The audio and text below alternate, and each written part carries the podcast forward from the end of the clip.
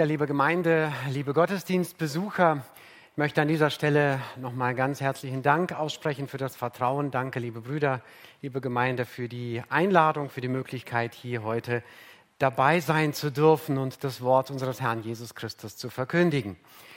Ich lerne von Jesus, ich lerne von den Jüngern unseres Herrn und immer wieder staune ich darüber, wie Jesus ähm, wenn er in eine neue Stadt, in eine neue Siedlung kam, immer wieder so den Nerv der Gesellschaft getroffen hat. Er ist dann sofort in eine Synagoge gegangen. Er ist sofort dahin gegangen, wo eigentlich die Gesellschaft es von ihm erwartet hat. Das haben auch die Jünger gemacht. Und so gehört es eigentlich auch zu, äh, zu mir, dass als wir jetzt hier nach Böbbingen gekommen sind, schon vor ein paar Tagen, ich sofort das Wichtigste erkunden musste, nämlich den Rosenstein. Also irgendwie gehört das dazu. Ich habe mir sagen lassen, es war eine wunderbare Möglichkeit, ist eine wunderbare Möglichkeit und tatsächlich, ich war wirklich erstaunt über die wunderbare Aussicht und ich bin jetzt auch einer von euch. Also möge der Herr uns segnen, dass wir solche Kleinigkeiten im Leben gemeinsam erleben können und natürlich nicht nur die kleine Wanderung auf dem Rosenstein. Ganz kurz zu mir und zu meiner Person. Mein Name ist Jakob Dück. Wir dürfen mit meiner wunderbaren Frau Anna seit 26 Jahren verheiratet sein. 26 Jahre zurück haben wir vor dem Herrn uns das Ja-Wort gegeben. In dieser wunderbaren Ehe, die wir, Gott sei die Ehre dafür, führen dürfen, hat Gott uns drei Kinder geschenkt. Deswegen ist es für mich ein ganz besonderes Ereignis, hier dabei sein zu können bei so einem wunderbaren Gottesdienst. Liebe Eltern, Gott segne euch. Es ist so gut, diesen Weg zu gehen, wenn der Herr Gnade schenkt. Wir haben drei Schwieger, äh, zwei, drei Kinder. Jetzt muss ich aufpassen, nicht zu schnell reden. Wir haben zwei Schwiegerkinder, noch nicht ganz drei, und wir haben drei Enkelkinder. Also ihr dürft mich Opa nennen. Ich bin gar nicht böse darüber ja, so der eine oder der andere sagt, du musst gleich die Katze aus dem Sack lassen. Sag auch, wie alt du bist. Sonst grübeln die ganze Zeit die Leute, nicht? Und ihr nickt, ja, ich bin erst 26 Jahre jung. Nein, das stimmt nicht. 46. Gott hat Gnade gegeben, dass wir relativ früh mit unserem gemeinsamen Leben beginnen können. Damals war das für mich völlig in Ordnung und ich würde es genauso noch einmal tun. Gott die Ehre dafür, dienstmäßig sind wir in der Gemeinde von 2002 unterwegs. Nach unserer Bibelschulausbildung durfte ich in der Gemeinde in Warntrup, dort wo ich Pastor bin, dann 2002 den Dienst anfangen in der Gemeindeleitung und darf nun viele Jahre mit dem Herrn gemeinsam wirklich Wunder erleben im Dienst. Übergemeindlich bin ich hier und dort unterwegs, ganz kurz schon gesagt worden, ich unterrichte an einem Bibelseminar, nicht das Bibelseminar Bonn, sondern ich, ich unterrichte zurzeit noch in Ostfriesland. Das ist eine weite Schule von hier, über 800 Kilometer, ganz im Norden Deutschlands. Und wir werden sehen, wie der Herr es weiterführt. Die eine oder die andere Anfrage muss noch bedacht werden. Ich unterrichte Ekklesiologie, Gemeinde. Ich liebe die Gemeinde Jesu Christi. Und ich unterrichte Ethik. Ganz viel in Gesundheitsethik, weil ich aus meinem ersten Beruf, aus der Medizin komme. Und das liegt mir. Ich liebe dieses Thema Ethik, aber in allen ethischen Bereichen. Ja, und übergemeindlich bin ich in dem Gemeindeverband unterwegs als Bundesreferent, jetzt seit Januar auch äh, in Teilzeiteinstellung. Und der Herr segnet mich in dem, dass er mir immer wieder Gnade gibt, von Gemeinde zu Gemeinde unterwegs sein zu dürfen, ganz viele wunderbare Menschen kennenzulernen, auch ganz viele junge Leute, so wie eben auch jetzt heute hier. Gott gebe seinen Segen und seine Gnade auch für die Botschaft, denn darum soll es jetzt gehen. Jetzt reicht es zu meiner Person ansteckende Gesundheit. Normalerweise hören wir immer andere Dinge, wenn es um Ansteckung geht. Heute geht es in der Botschaft tatsächlich von einem oder über einen gewissen Paradox. Ansteckend ist meistens etwas Schlimmes, aber heute geht es darum, dass es auch ansteckende Gesundheit geben darf. Wir wollen von Jesus lernen. Wir haben in, dem, in den Liedern, die wir gesungen haben, zum Teil auch gehört, einen wunderbaren Inhalt gehört ja, ein Kind zu Jesus zu bringen, all seinen Weg ihm anzuvertrauen. Denn Jesus begegnet uns immer wohlwollend, haben wir im Lied gehört. Bei ihm sind unsere Kinder am sichersten. Und auch heute möchten wir von Jesus lernen. Von ihm, von unserem Herrn und Meister. Ansteckende Gesundheit. Und die Frage, die ich mir darin oder den, den, den, den Satz, den ich dazu sagen möchte, das Thema, wie Jesus einen Menschen aus dem Abseits holt.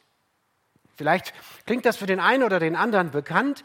Und wir möchten einen Text aus dem Markus-Evangelium, Kapitel 1, ab Vers 40 gemeinsam betrachten. Wenn jemand eine Bibel dabei hat, dürfen wir diese natürlich aufschlagen. Aber ich lese diesen Text für uns, versuche das laut und deutlich zu machen aus der Schlachterübersetzung. Markus Kapitel 1, Verse 40 bis 45. Und es kam ein Aussätziger zu ihm, bat ihn, fiel vor ihm auf die Knie und sprach zu ihm, wenn du willst, kannst du mich reinigen. Da erbarmte sich Jesus über ihn, streckte seine Hand aus, rührte ihn an, sprach zu ihm, ich will, sei gereinigt. Und während er redete, wich der Aussatz sogleich von ihm und er wurde rein.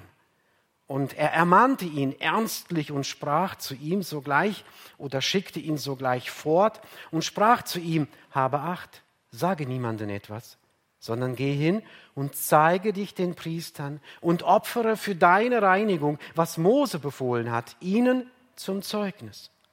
Er aber ging und fing an, es vielfach zu verkünden und bereitete oder breitete die Sache überall aus, so dass Jesus nicht mehr öffentlich in eine Stadt hineingehen konnte, sondern er war draußen an einsamen Orten und sie kamen von allen Seiten zu ihm. Ihr Lieben, je mehr ich auf Jesus achte, wie er Menschen begegnet hat, desto mehr staune ich darüber und versuche täglich dabei etwas für die Seelsorge und für den Umgang mit anderen Menschen zu lernen.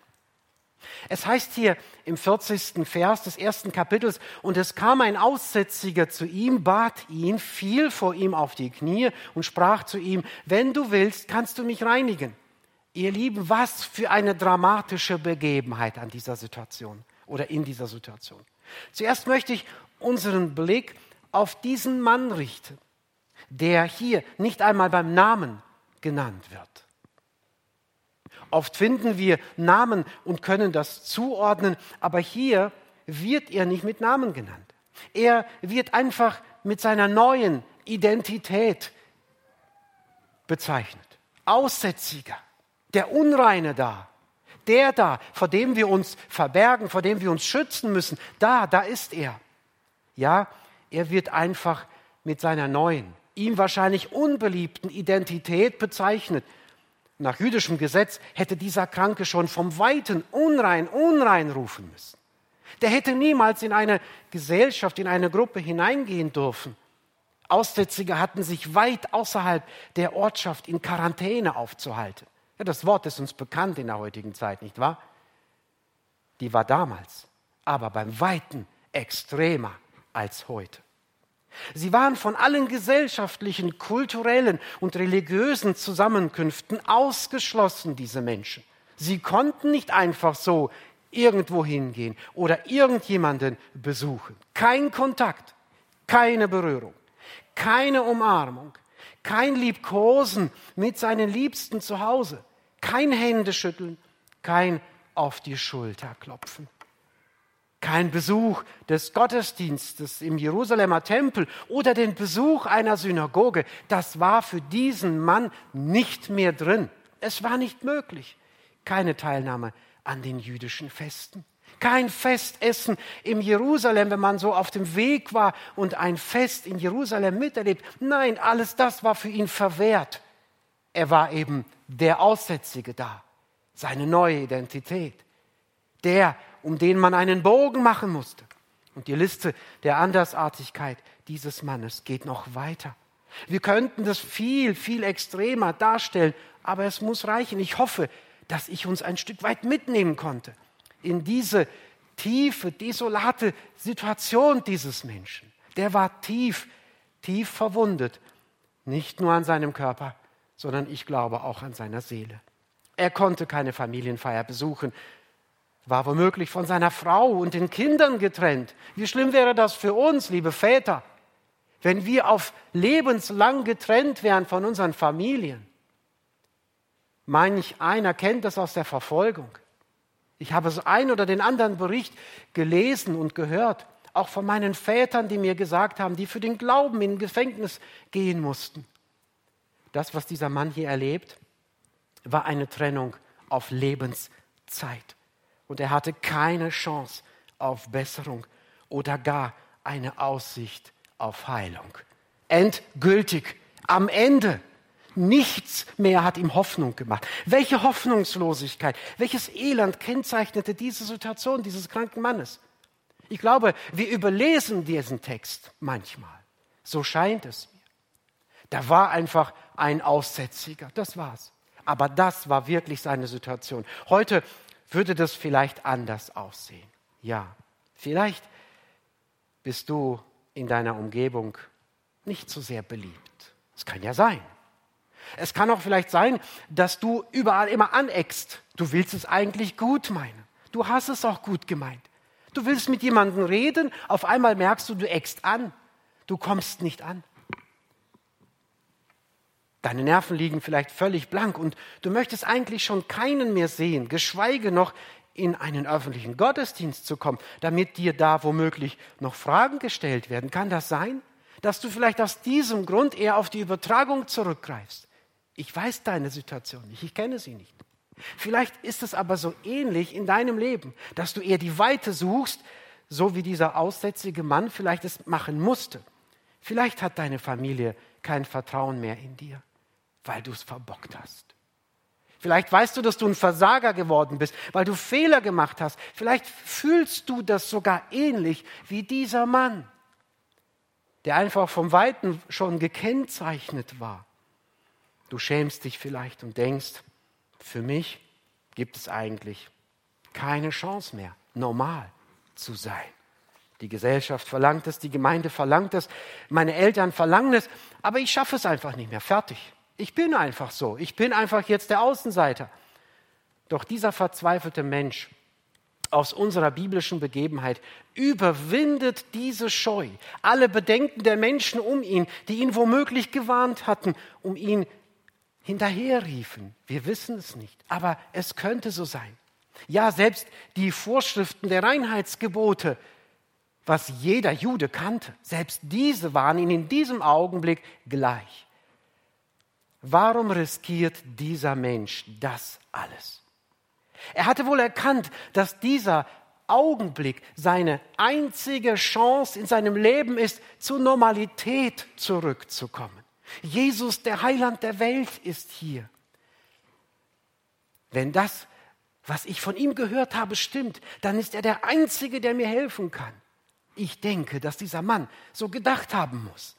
Sonst wäre diese Geschichte ja nicht so, wie sie uns in der Bibel berichtet wird. Er strömte, er lief, er ging zu Jesus. Er hat nur noch Jesus im Auge gehabt. Er wollte nur noch zu Jesus hingehen. Ich möchte nun kurz unseren Blick auf die Menschen drumherum richten, die uns hier gar nicht groß beschrieben werden. Manchmal ist es gut, wenn wir in unserer Vorstellungskraft ein bisschen weiterdenken. Und ich möchte uns mitnehmen und hineinschauen, ob es so sein kann, dass die Menschen drumherum eventuell so gedacht haben können. Die Umstehenden werden aller Wahrscheinlichkeit nach das Weite gesucht haben. Nicht, da kommt ja ein Aussätziger. Wehe, wenn ich ihn berühre, wehe, wenn ich ihn anfasse. Nicht, auch wenn ich ganz nahe vielleicht, vielleicht springt da der Funke rüber. Nicht, wie ist so in unserer Gesellschaft? Das ist doch so ähnlich. Aber damals die Menschen haben vielleicht gedacht, oh, wenn der Ausgestoßene näher kommt, möchte ich nichts damit zu tun haben. Bloß nicht mit ihm. Nicht nachher sieht mich noch jemand in seiner Nähe und dann muss ich zu den Schriftgelehrten, zu den Priestern und ich muss mich untersuchen lassen, ob ich womöglich auch vielleicht aussätzlich geworden bin. Nur kein Kontakt mit einem unheilbar Kranken. Wahrscheinlich gehen die Menschen auf Distanz zu ihm, beobachten das Ganze aus der Ferne. Nicht, das kennen wir doch. Wir werden mal gucken, wie das Ganze ändert. Wir schauen mal von der Seite zu. Vielleicht denken manche, es ist unerhört, was er sich da erlaubt. Er wagt sich mitten in die Menge als ein Ausgestoßener, als einer, der hier gar nicht sein darf, als einer, der gar nicht hier hineingehört.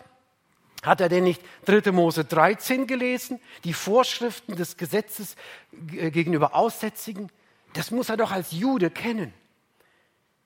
Die Liste könnte auch hier weitergeführt werden. Kennen wir nicht so den einen oder den anderen Satz aus unserer Gesellschaft? Menschen, die uninteressant, unattraktiv, von allen verworfen, von vielen belächelt, steigen wir da nicht oft ein in diesen Chor und sagen, jo, das ist doch, guck mal den an. Guck dir mal die an. Guck mal, was sie da gemacht hat. Wow. Ist das nicht etwas, was uns bekannt vorkommt? Menschen reagieren einfach in der Masse anders. Wie verhalten wir uns? Laufen wir mit einer Masse mit, reagieren wir wie die allen oder fangen wir an, ins Nachdenken zu kommen und fangen an, darüber zu grübeln, was denn diesen Menschen zum Außenseiter gemacht hat? Was hat er im Leben erlebt? Und ist es vielleicht meine Aufgabe, sich nun ihm zu nähern? Ich möchte mit einem Zitat eines Arztes, Dr. Paul Brandt, der in, ist ein englischer Chirurg und hat in einer Zeitschrift Entscheidung äh, einen, einen Artikel geschrieben. Und ich zitiere mal etwas, was er geschrieben hat und möchte uns in ein wunderbares Nachdenken mit hineinnehmen. Er schreibt, Dr. Paul Brandt, folgendes.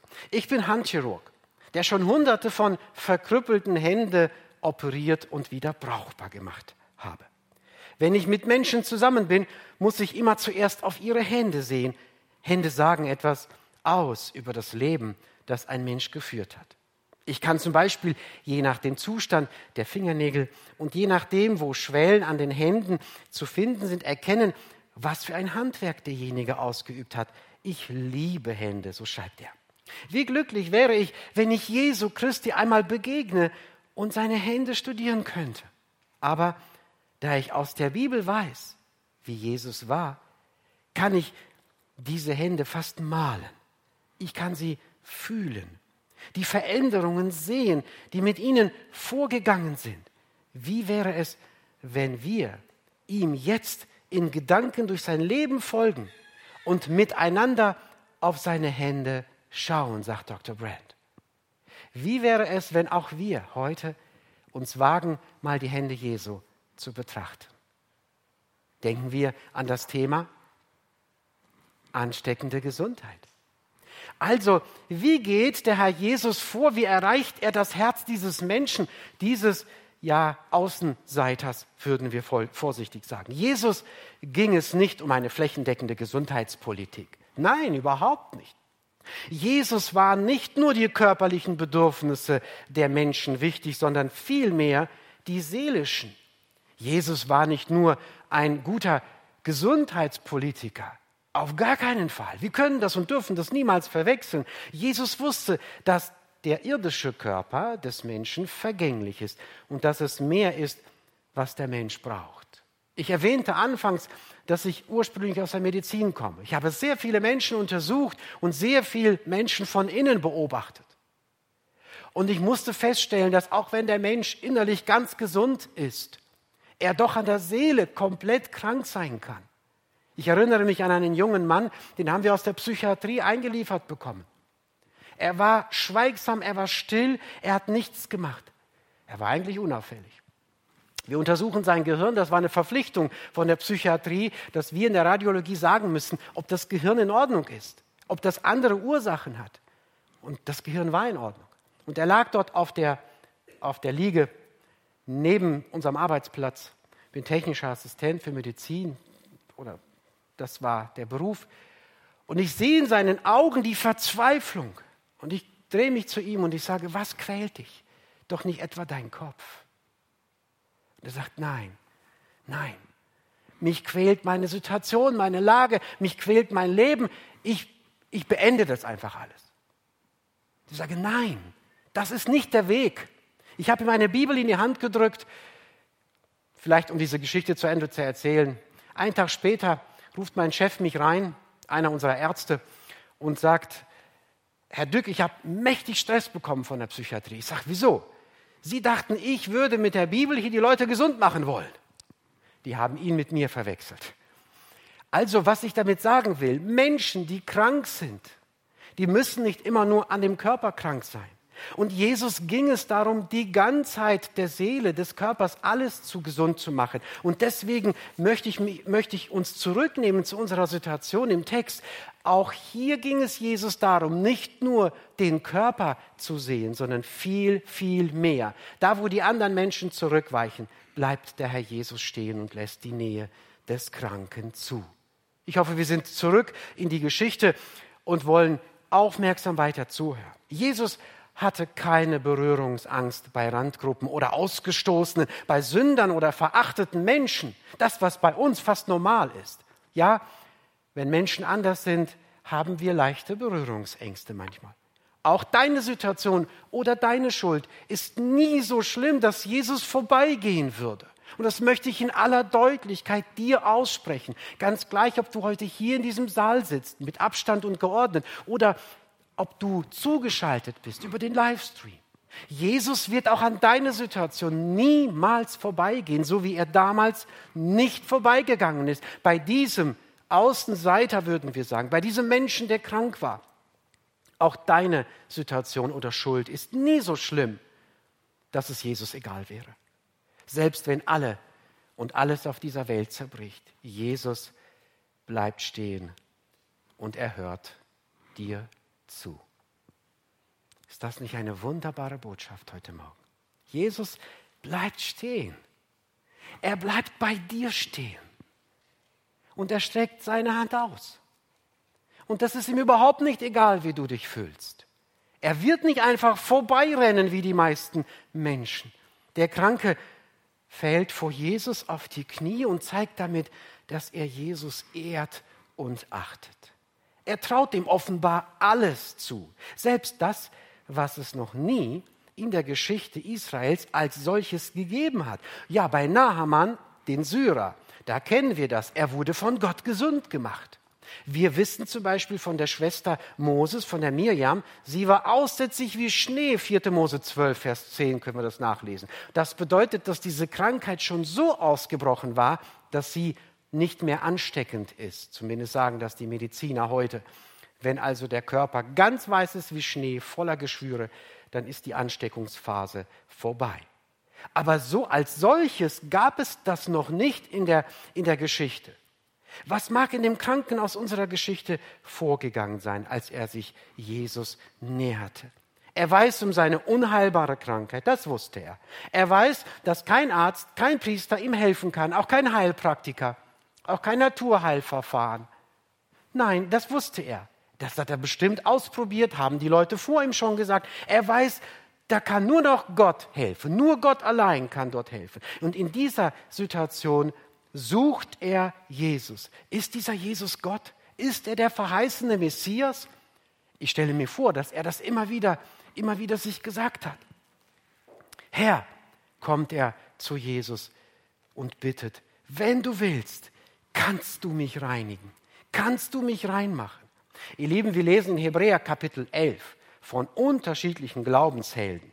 Ja, die Zeit reicht uns heute nicht, um das durchzuarbeiten. Wir lesen von Henoch, wir lesen von Noah, wir lesen von Abraham, von Sarah, wir lesen von, von Isaac, Jakob, Josef und so weiter. Hebräer 11 ist voll von diesen wunderbaren Geschichten, ganz in kurzer Weise. Und ich glaube, manchmal fehlt hier der Name dieses Aussätzigen. Er glaubte auch. Er glaubte. Er wusste, wenn er zu Jesus kommt, Jesus kann ihm helfen. Er hat das gar nicht in Frage gestellt. Er sagt, wenn du willst, dann kannst du mich reinigen. Es ging nur noch um den Willen unseres Herrn. In Hebräer 12, Vers 3 heißt es, achtet doch auf ihn, auf Jesus. Und das hat dieser Mann getan. Und er ist uns darin ein Vorbild geworden. Er als Außenseiter wird für uns, einer zivilisierten Gesellschaft, mitten in Deutschland, mitten in Böbingen, zu einem Vorbild. Ist das nicht gut? wie viel Glauben und absolutes Vertrauen spricht aus dieser Bitte. Er setzt offensichtlich ganz klar voraus, Jesus kann mir helfen und er appelliert an den Willen unseres Herrn. Wenn dieser Mann etwas weiß, dann, dass Jesus heilen kann.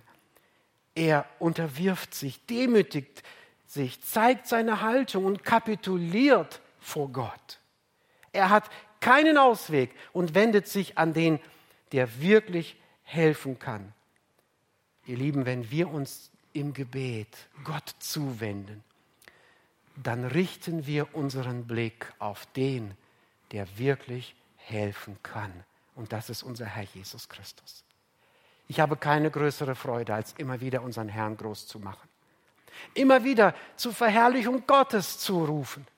Jesus ist der Einzige, der dir in deiner Situation helfen kann. Nein, es sind nicht die guten Bücher, die wir oft empfehlen.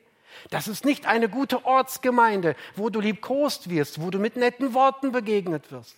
Auch das ist gut. Es ist nicht die gute Nachbarschaft, die du mit einem Christen führst. Nein, Jesus ist der Einzige, der uns helfen kann. Er ist es, der auch dir helfen kann, auch heute Morgen. Ich kenne, wie schon gesagt, deine Situation nicht. Aber ich weiß, dass wenn du dich wagst, wenn du es wagst, wie dieser Mann zu Jesus zu gehen, vor ihn auf die Knie zu fallen, sagen, Jesus, wenn du willst, kannst du mich aus meiner Isolation rausholen.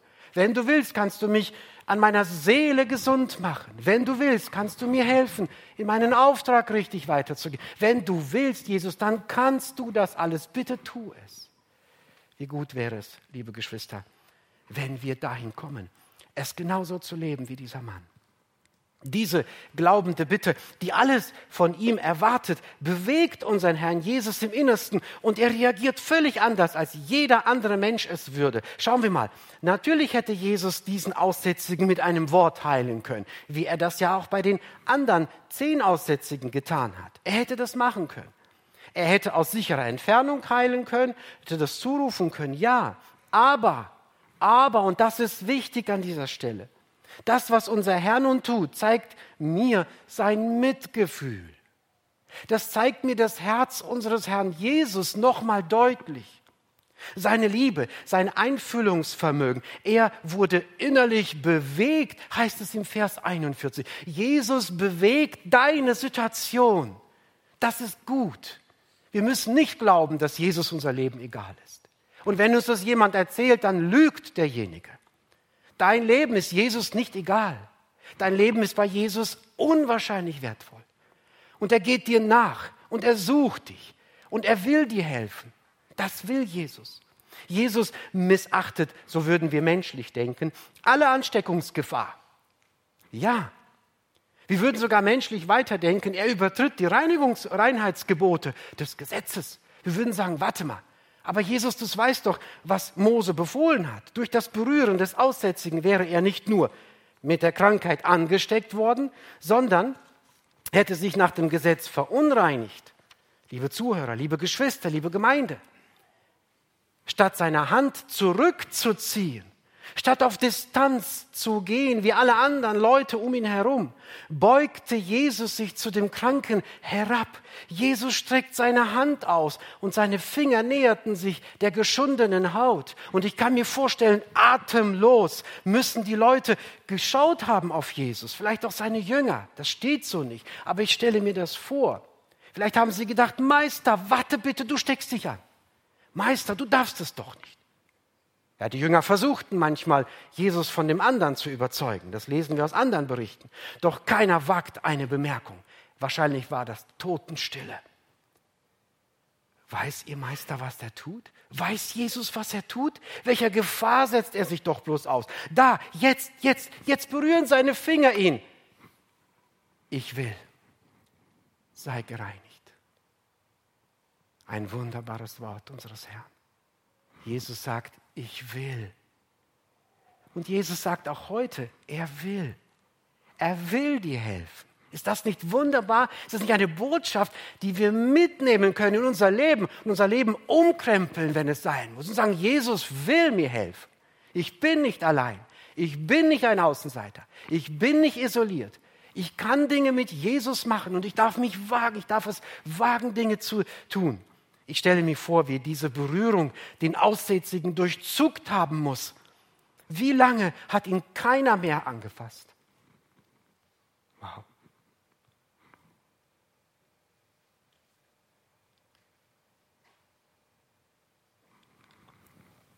Wie viele Jahre? Wie viele Jahre sind ihm Menschen aus dem Weg gegangen? Keiner wollte was mit ihm zu tun haben. Und dieser Herr Jesus rührt mich jetzt an. Wie wohltuend ist das wohl für diesen Mann gewesen? Ich bin überzeugt, dass er diese Berührung nie, nie wieder in seinem Leben vergessen hat. Ja, er erlebte, die sensiblen Hände des Herrn Jesus haben eine ansteckende Gesundheit. Das erlebte dieser Mann in seinem Leben. Die Hände Jesu Christi berührten ihn und er wurde gesund. Ihr Lieben, es gibt es normalerweise nirgendwo sonst. Jeder kranke Apfel steckt einen gesunden Apfel an. Niemals umgekehrt. Das ist ein Naturgesetz, nicht wahr? Ein Virus macht das seine und macht volle Arbeit und steckt Leute an. An dieser Stelle lesen wir das Gegenteil. Doch dieser Mensch erlebte das Gegenteil. Seine Krankheit wich, sie musste weichen. Von den heilenden Händen unseres Herrn Jesus Christus muss jede Krankheit und jede Andersartigkeit weichen. Mit ihm ist geschehen, was nie vorher geschah. Nie war ein Aussätziger geheilt worden, es sei denn, das war ein Wunder Gottes, wie zum Beispiel bei Nahaman. Da hat Gott geheilt. Ganz Israel kannte diese Geschichte. Damit wird für alle, für alle, die dort standen, eines absolut klar. Der, dessen Hände diesen Aussätzigen heilen, kann nur Gott selber sein. Und das müssen wir uns mal auf der Zunge zergehen lassen. Jeder, der dort stand, musste zu dieser Erkenntnis kommen, der, dessen Hand ausgestreckt wurde, der, der diesen Mann geheilt hat, kann kein normaler Mensch sein. Es ist Gott. Die Hände Jesu möchten dich jeden Tag berühren. Jeden Tag. Bitte, wir müssen nicht denken, dass Jesus morgen müde wird, auf uns zuzukommen und seine Hand uns auszustrecken. Er wird nicht müde davon. Wirklich nicht. Liebe Brüder, die im Dienst steht, Gott wird nicht müde, euch zu helfen. Liebe Mitarbeiter, liebe Mütter, liebe Väter, liebe Großeltern, liebe Kinder, Jesus ist jeden Tag bei euch und er möchte das. Wir müssen nicht denken, dass er müde wird. Nein, Sie möchten uns den Weg weisen. Die Hände Jesu Christi möchten uns helfen. Sie möchten dich wieder in die Menschheit integrieren, wenn du als Außenseiter stehst und vielleicht Jahre dich schon nirgendwo raustraust. Sie möchten dir vergeben. Jesu Hände können das. Sie waren für uns durchbohrt am Kreuz auf Golgatha. Jesu Hände, die die wirklich verletzt worden mussten, die verletzt waren. Sein Leben hat Jesus für uns gegeben, deswegen kann er uns heilen. Sie möchte, die Hände Jesu möchten dir Mut geben, weiterzuleben und für Gott zu dienen. Und die Hände unseres Herrn möchten dich heilen, deine Seele möchten sie gesund machen, dir vergeben und dir die Zugehörigkeit zu Gott schenken. Ist das nicht eine wunderbare Botschaft, die wir heute mitnehmen können, die wir sagen können, das möchte ich lernen, das ist das, was ich heute mitnehmen möchte. Doch damit ist Jesus Seelsorge an dieser Person noch nicht beendet. Ja, und viele aufmerksame Zuhörer werden sagen, Jakob, da ist ja noch ein Text. Ja, das stimmt und da werden wir auch kurz drauf eingehen. Jesus ist noch nicht am Ziel, und das ist auch bei uns oft der Fall. Wenn wir manchmal aufgerichtet werden, manchmal geht es uns wieder gut. Und oft ist es auch so, wenn wir uns zu Jesus bekehren, ist seine Aufgabe und sein Arbeiten mit uns noch lange nicht am Ende. Nein, dann beginnt er erst. Und wir würden annehmen, jetzt, wo der Kranke doch geheilt ist, ist die Mission Jesu erledigt. Aber nein, nein, hier fängt sie eigentlich erst an. Wir lesen im Kapitel 1, habe ich ja gelesen, Vers 43 und 44 heißt es, und er bedrohte ihn und schickte ihn sogleich fort und spricht zu ihm, seh zu, sage niemandem etwas, sondern zeige dich den Priestern und opfere für deine Reinigung, was Mose geboten hat, ihnen zum Zeugnis.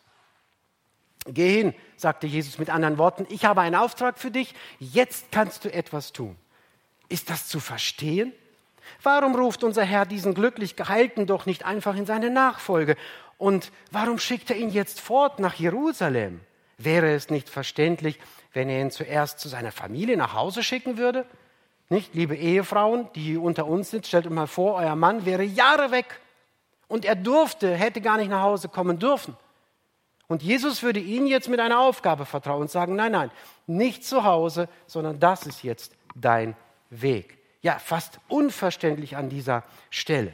Wir merken Folgendes. Der Herr Jesus hat nicht nur den Geheilten im Blick, sondern seine, äh, nicht nur im Blick seiner Seelsorge, sondern vor allem die geistliche Führer in der damaligen Gesellschaft auch. Er hat nicht nur einen Menschen, sondern er hat die ganze Situation im Blick. Sein Wunsch ist es, dass sie ihn, den Sohn des Zimmermanns, als Messias erkennen und verstehen, dass er der Sohn Gottes ist. Das war das Ziel Jesu. Deshalb schickte er den Mann zu den Priestern nach Jerusalem, der religiösen Gesundheitsinstanz der damaligen Welt. Das war das Gesundheitsamt von damals. Dieser Mann musste jetzt dorthin gehen. Ja, der, der ihn nach dem Gesetz als aussätzig und damit als unrein diagnostiziert hatte, das waren nämlich die Priester, mussten ihm auch wieder die Heilung und Reinheit attestieren. Nach 3. Mose Kapitel 14 war diese Prozedur ganz genau vorgeschrieben. Deswegen sagte Jesus, geh dorthin, zeige dich und opfere nach dem Gesetz. Das würde bedeuten, dass wir hier an dieser Stelle eine Erfüllung und eine klare, eine klare Hin Hinweis darauf haben, dass Jesus seine Messianität bestätigen wollte. Nun können wir fragen, warum hat Gott Mose diese Vorschrift gegeben, wenn es in der ganzen Geschichte Israels keinen Bericht einer solchen Heilung gibt? Weshalb steht das Kapitel 14 in dritte Buch Mose. Und die Lösung, glaube ich, liegt hier auf der Hand.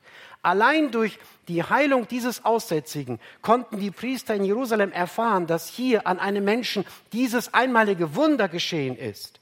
Sie hätten erkennen können, dass das alleine durch Gott selbst gewirkt sein musste. Damit hätte unser Herr Jesus als Sohn Gottes legitimiert werden können. Er hätte seine messianische Autorität bestätigt bekommen.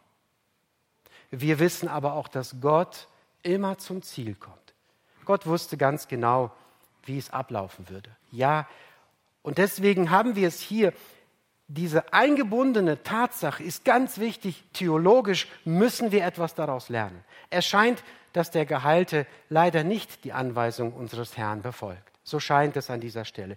Der aber ging weg und fing an, die Sache eifrig zu verkündigen. So steht im Vers 45. Er berichtete von seiner körperlichen Heilung. Das war für ihn das Allerwichtigste. Nun wollen wir es ihm verübeln? Ich schaffe es nicht. Ich will diesen Mann nicht richten. Niemals. Und das sollte keiner von uns. Aber wir lesen aus der Geschichte, er hat den Auftrag Jesu eben nicht erfüllt, weil Jesus mehr vorhatte. Und dieser Mann das nicht gesehen hat. Er hat es nicht durchblickt. Natürlich können wir hier sagen, der Mann hat es doch gut gemeint. Er hat die Botschaft von Jesus doch überall erzählt.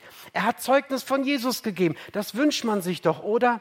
Das wollen wir doch auch in der Gemeinde. Wir merken aber in unserem Text, dass Jesus andere Prioritäten für seinen Dienst hatte, als nur die Menschen gesund zu machen.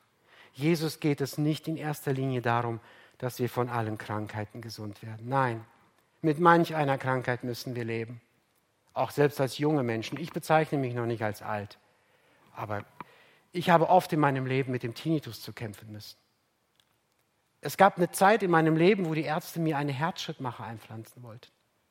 Ja, jung und doch mit Krankheit geplagt. Und manchmal ist es so in unserem Leben. Jesus geht es nicht darum, uns immer jeden Tag Top-Gesundheit zu geben und unsere Zahnschmerzen zu nehmen. Jesus geht es darum, dass Gott in seinen Rettungsplan, in dem Herrn Jesus, er, sich wirklich wirksam macht. Jesus geht es darum, dass Gott verherrlicht wird, dass Menschen ewig gerettet werden. Das Heilwerden an unserer Seele ist wichtiger als das Heilwerden an unserem Körper. Ein dauerhafter, eine dauerhafte Heilung und Rettung unserer Seele liegt Jesus am Herzen und nicht die sowieso vorübergehende Gesundheit meines und deines Körpers. Das Heilwerden an der Seele, das Gesundwerden an der Ganzheit unserer Person liegt Jesus am Herzen. Er will dich ganz, ganz. Und deswegen geht es ihm nicht nur um unsere körperlichen Wehwehchen. Was können wir heute für unser Leben lernen aus dieser Situation? Ich möchte zusammenfassen und dann abschließen. Als erstes, habe keine Berührungsängste gegenüber Randgruppen, verachteten oder ausgestoßenen Menschen. Bitte nicht. Habe nicht Angst, auf diese Menschen zuzugehen. Du weißt nicht immer, warum sie so sind. Du kennst ihre Vergangenheit nicht. Du weißt es einfach nicht. Ich weiß es nicht. Habe keine Angst, Menschen zu berühren, auf sie zuzugehen. Es muss nicht immer körperlich sein, mit netten, liebevollen Worten sie begegnen. Wir haben einen ehemaligen Drogenabhängigen bei uns zu Hause gehabt, der berichtete über eine Situation, als er am Ende seines Lebens mit offenen Wunden an seinen Beinen unheilbar nach Hause entlassen wurde von den Ärzten, lag er nur noch im Zimmer, auf, vielleicht auf einer alten, dreckigen Matratze. Und niemand war da, der ihm geholfen hätte. Seine Familie, alle haben sich von ihm weggedreht. Er war allein. Und in diesem Augenblick war eine Krankenschwester aus einer Ortsgemeinde, die diesen Mann besucht hat. Jeden Tag kam sie. Jeden Tag hat sie seine Wunden gewaschen. Jeden Tag hat sie versucht, diese zu reinigen. Diese Wunden stanken. Das war unangenehm. Das blutete. Das wollte nicht heilen. Aber sie kam jeden Tag, Tag für Tag. Und das Ergebnis war, dass dieser Mensch hellhörig wurde. Und sie konnte ihm von Jesus erzählen. Dieser Mensch hat Buße getan. Und heute verkündet er das Evangelium in der ganzen Welt, wo er nur kann. Die Berührungsängste hatte diese Frau abgebaut. Und sie hat gesagt, ich tue es für Jesus. Lasst uns lernen und die Ängste abbauen. Ein weiterer Punkt, hilf gerade solchen Menschen in ihrer Not und geh nicht auf Distanz zu ihnen. Auch wenn andere einen Bogen um sie machen, sie brauchen deine Hilfe. Körperkontakt durch eine ermutigende Berührung ist gerade für Menschen wichtig, die am Rand stehen und von anderen gemieden werden. Manchmal wird Gott dir diesen Auftrag oder diesen Auftrag geben, dann tu es und meide diese Personen nicht. Ein dritten Punkt, überdenke, was bei der Seelsorge an der ersten Stelle steht, das Wohlbefinden des Menschen oder die Ehre Gottes. An der ersten Stelle steht immer die Ehre Gottes. Also wenn du mit Menschen in Kontakt kommst, gib die Ehre immer wieder an Gott. Nimm diese Person mit und zeige ihnen Jesus. Das ist das, was wir tun sollen. Ein viertes und ein vorletztes. Nicht immer ist das öffentliche Zeugnis die erste Aufgabe des Geretteten. Noch einmal, nicht immer ist das öffentliche Zeugnis deine erste Aufgabe. Oftmals müssen andere Dinge erst geklärt werden. Die Anweisungen Gottes sind entscheidender als mein Gefühl. Ihr Lieben, das müssen wir behalten. Die Anweisungen Gottes sind entscheidender als dein und mein Gefühl. Nicht, was ich fühle, ist richtig, sondern was Gott sagt, das ist richtig. Was Gott mir in meinem Leben als Auftrag gibt, das allein ist entscheidend. Und das fünfte und letzte. Bedenke, dass die Person des Herrn Jesus immer das Wichtigste ist. Und es steht um die Ehre Gottes und es geht um diese Ehre nicht um meine oder deine Persönlichkeit. Es geht immer um die Ehre Gottes. Berührungsängste verhindern echte Hilfe. Und damit möchte ich abschließen. Habe keine Angst, von Jesus berührt zu werden. Denn Jesus hat eine ansteckende Gesundheit. Habe keine Angst. Ich wiederhole es bewusst nochmal. Wenn Jesus dich heute berühren möchte, dann lauf doch nicht einfach weg. Lass dich von ihm berühren. Ganz still, ganz, ganz für dich allein. Und wenn du ein Gespräch suchst, hier gibt es ganz viele Mitarbeiter, die werden gerne mit dir reden. Die werden gerne mit dir beten. Nur bitte, geh nicht einfach weiter in deiner Isolation. Nein, habe keine Angst, dich von Jesus berühren zu lassen. Denn Jesus hat eine ansteckende Gesundheit. Amen. Gerne möchte ich uns jetzt die Möglichkeit geben, eine Antwort auf das Gehörte zu geben im Gebet. Wir dürfen gerne in den Gebeten beteiligt werden und ich schließe das sehr gerne noch mit einem Gebet ab, diese Botschaft. Lasst uns bitte aufstehen, soweit es geht und gewünscht wird. Unser Vater im Himmel, voller Dankbarkeit, Voller Freude, Herr, komme ich vor dein Angesicht und bin dir so dankbar dafür, dass du uns dein Wort, dass du uns die Bibel gibst, wo wir dich erkennen, wo du uns dich offenbarst, wo du zeigst, wie du bist, wo du zeigst, wie du lebst, wo du zeigst, wie du handelst. Herr Jesus, ich bin dir dankbar. Dankbar dafür, dass wir heute auf dich und auf deine Hände schauen durften. Du bist nicht vorbeigegangen. Du hast Interesse an uns, an unseren Seelen, an unserem Leben. Und Herr, wir sind dir wichtig. Und diese Botschaft soll ganz tief in unsere Herzen hineindringen. Und aus dieser Klarheit wollen wir unser Leben ändern. Wenn wir deine Kinder sind, wollen wir Menschen in Isolation sehen. Wir wollen auf sie zugehen. Wir wollen uns nicht schämen, diesen Menschen uns zu nähern. Wir wollen nicht die Randgruppen alleine lassen, sondern wir wollen die Menschen sehen, die du gesehen hast. Wir wollen helfen, wie du geholfen hast. Wir wollen vermitteln, und zwar auf dich hin, damit du verherrlicht wirst. Alle Ruhm, alle Ehre und Lob gehört dir allein, unser Herr Jesus. Und wir bitten dich, dass du dich in und durch unser Leben verherrlichst. Unser Vater im Himmel, in Jesu Namen. Amen. Amen.